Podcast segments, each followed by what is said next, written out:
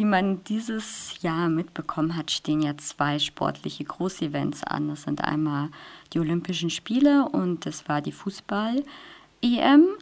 Und ähm, davon profitieren ja auch die Hersteller, besonders die drei großen ähm, Nike, Adidas und Puma.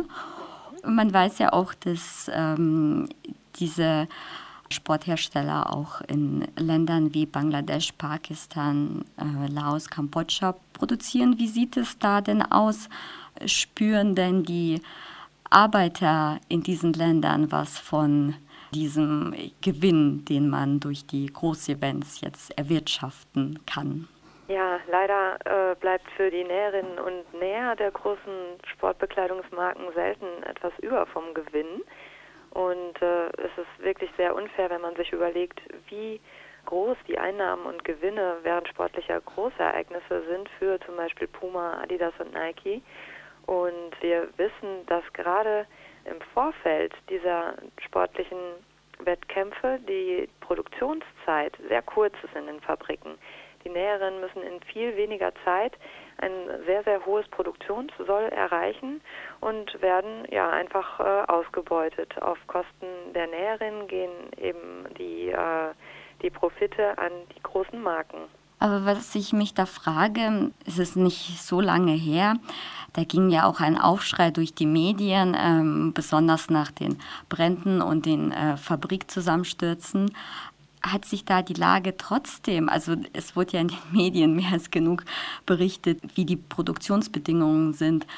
Hat sich da gar nichts verändert oder ist es immer noch so wie vor einigen Jahren? Es ist gar nicht so leicht, Verbesserungen wirklich messbar zu machen in den äh, Nähfabriken dort, wo eben das nachher verkaufsfertige Produkt entsteht.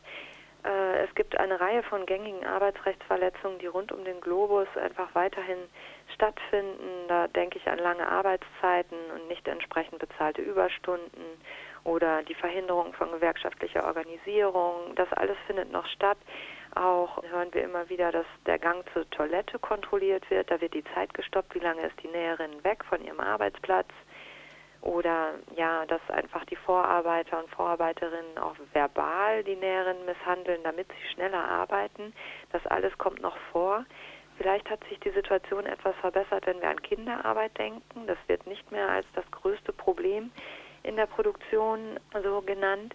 Aber wir wissen inzwischen auch, dass es jetzt im Zuge der großen Flüchtlingsbewegung in der Türkei oft Fälle von Kinderarbeit gibt, dass syrische Flüchtlinge in kleinen Produktionsstätten in der Türkei arbeiten und dass dort die Kontrollen nicht gut greifen.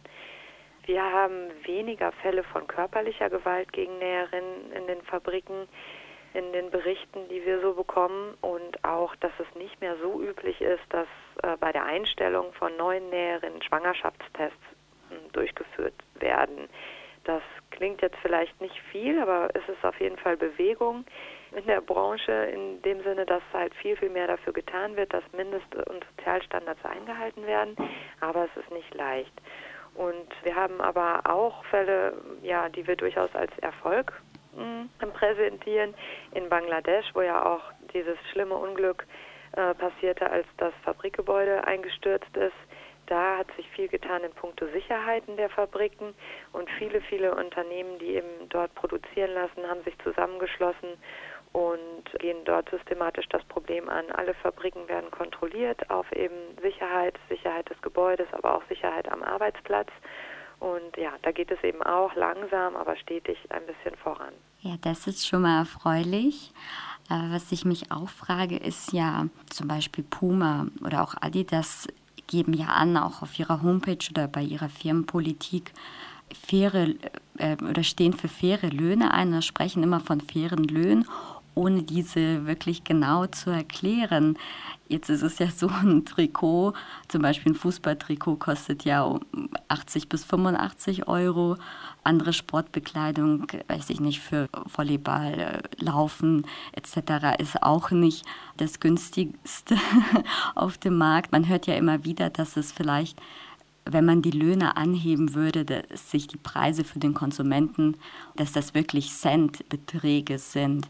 Warum diese große Hemmschwelle, den Näheren mehr zu zahlen? Ist es auch wegen der Konkurrenzsituation oder was? Mir wird das Problem einfach nicht klar. Wir haben ein Problem im System im Prinzip. Ich versuche das einmal zu erklären, wie das mit den Löhnen ist oder unsere grundsätzliche Kritik auch bei Puma und Adidas können wir uns nicht sicher sein, dass der Lohn, der gezahlt wird, fair ist.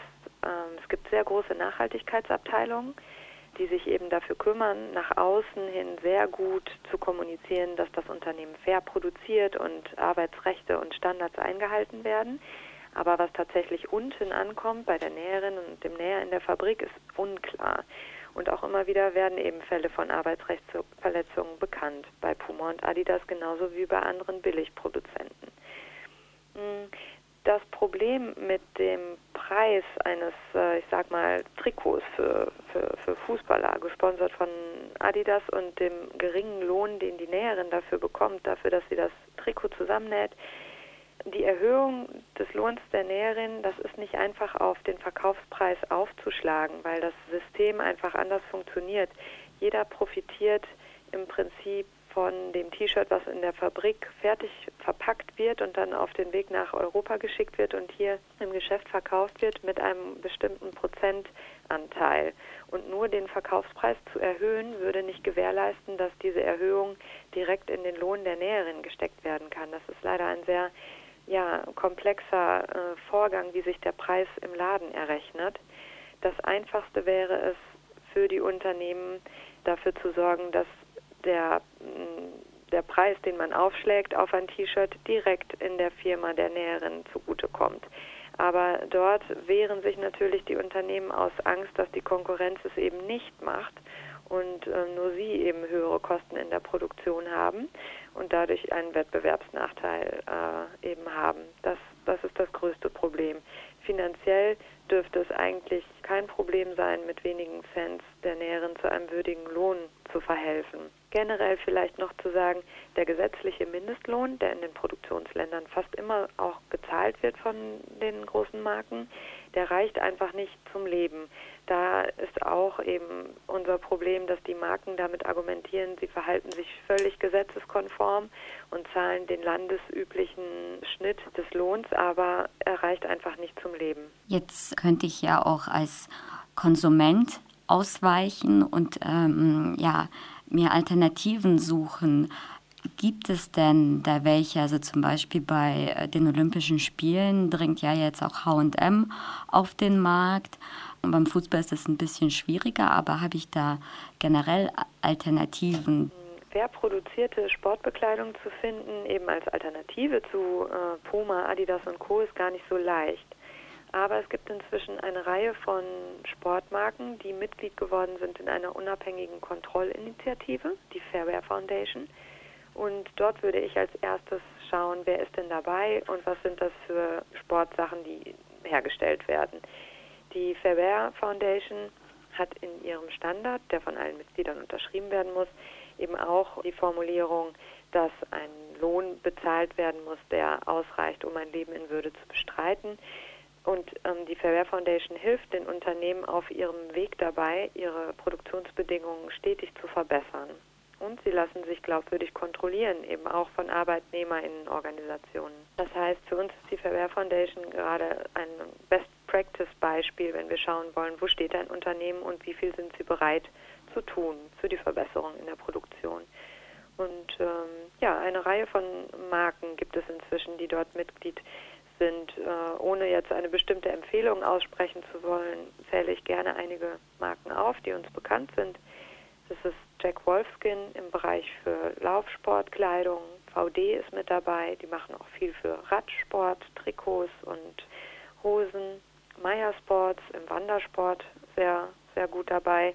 Gonzo produziert auch Kleidung für den Radsport, Otlo für Laufsport und Radsport und es ist noch eine ganze Reihe mehr. Genau, Sie haben es ja gerade gesagt, mit dieser Fairwear Foundation zeigt sich das ja auch, dass es anders geht. Ich habe mir ja auch die Mitglieder angeschaut. Meiner Meinung nach sind es vor allem ja, Sportbekleidungshersteller mehr im Bereich Outdoor-Sport. Ist es nur mein Eindruck oder gibt es dafür eine Erklärung? Sind da die Konsumenten anders? Haben sie ein anderes Verhältnis zu der Bekleidung? Wir können generell sagen, dass Outdoor-Unternehmen sich stärker für die Umsetzung von sozialen Standards einsetzen. Wir haben ein anderes Verständnis einfach von Fairness doch im Vergleich zu den Sportmarken. In Europa sind die Outdoor-Unternehmen in der European Outdoor Group organisiert und arbeiten da gemeinsam an dem Thema der Sozialstandards, aber auch im Bereich der Umweltstandards. Und äh, dort tut sich einfach schon viel mehr in der Branche. Auch dieses gemeinsame äh, Vorantreiben der Ziele, das kennen wir so ja in der Zusammenarbeit von Sportunternehmen untereinander gar nicht. Dann können wir auch noch einen Unterschied feststellen, dass Funktionskleidung so im Outdoor-Bereich, vor allem diese komplizierten Jacken, die erfordern doch mehr handwerkliches äh, Know-how und Geschick in der Produktion. Das ist etwas anders als das Zusammennähen von Funktionstextilien für normale Sportkleidung. Und ähm, das erklärt auch, warum Autounternehmen oft viel längere Lieferbeziehungen zu Fabriken haben. Das heißt, die kennen sich über einen längeren Zeitraum. Die Untervergabe von Aufträgen zu noch kleineren Produktionsfabriken, die entfällt oft. Das heißt, es ist eine direkte Lieferbeziehung da. Und Einige Outdoor-Unternehmen haben auch eigene Produktionsstätten und unterhalten selber noch Fabriken. Und ein Unterschied ist auch, dass die Outdoor-Unternehmen oft ihre Gewinne über die Gewinnmargen machen und weniger über die Masse. Wenn wir so an die Fußball-WM oder andere große Ereignisse denken, ist das ja oft der Wahnsinn, wie viele Trikots, T-Shirts, Fanartikel abgesetzt werden. Und ähm, ja, dort geschieht einfach viel so über die Quantität. Und in der Outdoor-Branche gibt es wesentlich weniger Kollektionswechsel über das Jahr gesehen. Das heißt, äh, eine Fabrik hat auch längere Lieferfristen, um die Produktion fertigzustellen und es gibt weniger Zeitdruck. Das heißt, es ist einfacher, dort die Arbeitsrechte einzuhalten, als eben unter dem wahnsinnigen Druck schnell liefern zu müssen. Noch eine Frage zum Thema Outdoor. Ich habe auf Ihrer Homepage das Firmenprofil Outdoor gesehen. Ich glaube, das ist im Rahmen der, Sie können mich gerne korrigieren, im Rahmen der sauberen Kleidung-Kampagne entstanden. Und da wurden ja auch verschiedene Unternehmen untersucht dann, ja, gemessen, wie transparent ist es, wie ähm, sieht der Verhaltenskodex aus, wie wird er umgesetzt. Wie sieht es da aus, die Firmen, die untersucht wurden? Gibt es da auch viel, ja, dieses sogenannte Greenwashing oder bemühen sich die Unternehmen wirklich, ähm, einen Verhaltenskodex, der halt ein für die Näheren, für die Arbeiterin menschenwürdiges Leben ermöglicht, durchzusetzen? Oder ist das eigentlich das Gegenteil? Äh, wir haben 2012 zuletzt gemeinsam mit der Kampagne für saubere Kleidung Outdoor-Profile erstellt und haben eben dort äh, eine Reihe von Unternehmen angeschrieben und befragt. Wir machen das jetzt nicht mehr, weil viele der Outdoor-Unternehmen Mitglied geworden sind in der Fairwear Foundation. Und die Befragungen waren auch ein, ein Teil einer Kampagne, die wir gemacht haben, um die Autounternehmen unter Druck zu setzen, damit sie sich stärker noch einsetzen für die Einhaltung von Arbeitsrechten. Äh, das hat sehr, sehr gut funktioniert und ein großer Teil der Unternehmen liegt jetzt wirklich Wert auf eine saubere Produktion und engagiert sich in der Fairwear Foundation. Mm, wir haben hier auch den Vorteil, dass wir im Internet einfach über die Seite ähm, uns die Kontrollberichte über die Unternehmen anschauen können. Deshalb untersuchen wir sie nicht weiter. Es gibt aber tatsächlich auch Unternehmen, die sich einfach nicht an der Befragung schon damals nicht haben beteiligen wollen und die auch jetzt keinen weiteren Schritt unternommen haben. The North Face, einer der wirklich größten Hersteller für Outdoor-Kleidung weltweit, äh, möchte sich nicht transparent zeigen und setzt sich auch noch nicht öffentlich für die Verbesserung der Arbeitsbedingungen ein. Was kann man da machen? Haben Sie noch Kampagnen geplant oder Aktionen oder ähm, also ich meine, als Konsument ist es ja einfach, man kauft die Sachen dort einfach nicht. Es gibt ja genug andere Marken, die Mitglied sind in der Fair, Fair Foundation, aber gegen die sozusagen schwarzen Schafe gibt es da noch ja, Aktionen Ihrerseits? Ja, also zum einen ist es natürlich wichtig, dass man guckt, wo kauft man ein und mh, mm, wir stellen auch eine Liste zur Verfügung. Wir haben ein Faltblatt für Sportlerinnen und Vereine. Dort gibt es ja ein, ein, wenig Orientierung über die wichtigsten Siegel und eben auch eine Liste von Sportmarken, die Mitglieder in der Fairwear Foundation sind. Dann ist es aber natürlich auch wichtig, selber politisch aktiv zu werden. Und politisch muss nicht jetzt etwas Kompliziertes sein, weil wir mh, mm, setzen uns ähm, zusammen mit der Kampagne für saubere Kleidung eben kontinuierlich für die Verbesserung der Arbeitsbedingungen ein und bieten immer wieder Mitmachaktionen.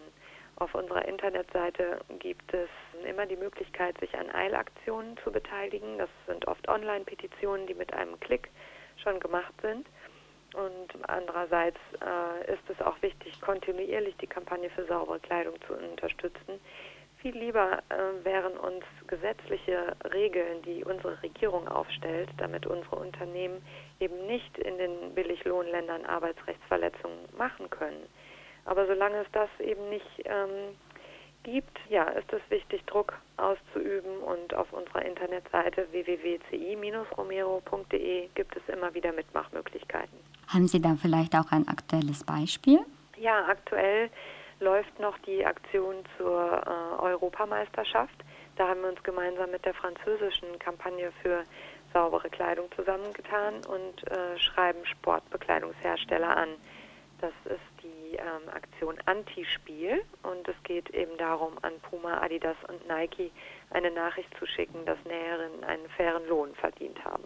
Sie haben ja vorhin gesagt, dass viele Fabriken Angst haben, dass ähm, ja, die Sporthersteller abwandern, wenn sie die Löhne erhöhen, weil die Konkurrenz so groß ist.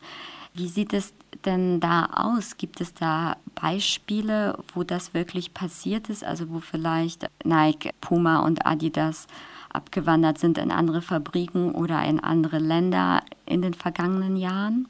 Die Abwanderung in der Produktion in andere Länder ist auf jeden Fall ein Problem, aber gar nicht so leicht am Ende zu beweisen. Es gab wirklich diesen Trend, die Produktion von China zu verlagern in Richtung Kambodscha. Jetzt finden in Kambodscha aber sehr, sehr harte Lohnkämpfe statt und jetzt zieht die Produktion teilweise weiter nach Myanmar.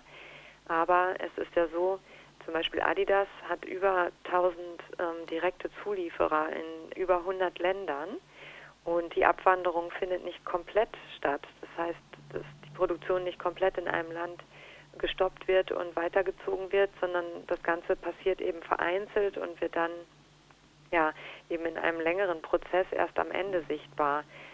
Das wirklich ja zu stoppen ist wirklich ganz ganz schwierig. Das ist einfach Teil der Globalisierung, dass ja die Produzenten dorthin wandern, wo eben die Lohnkosten am geringsten ist.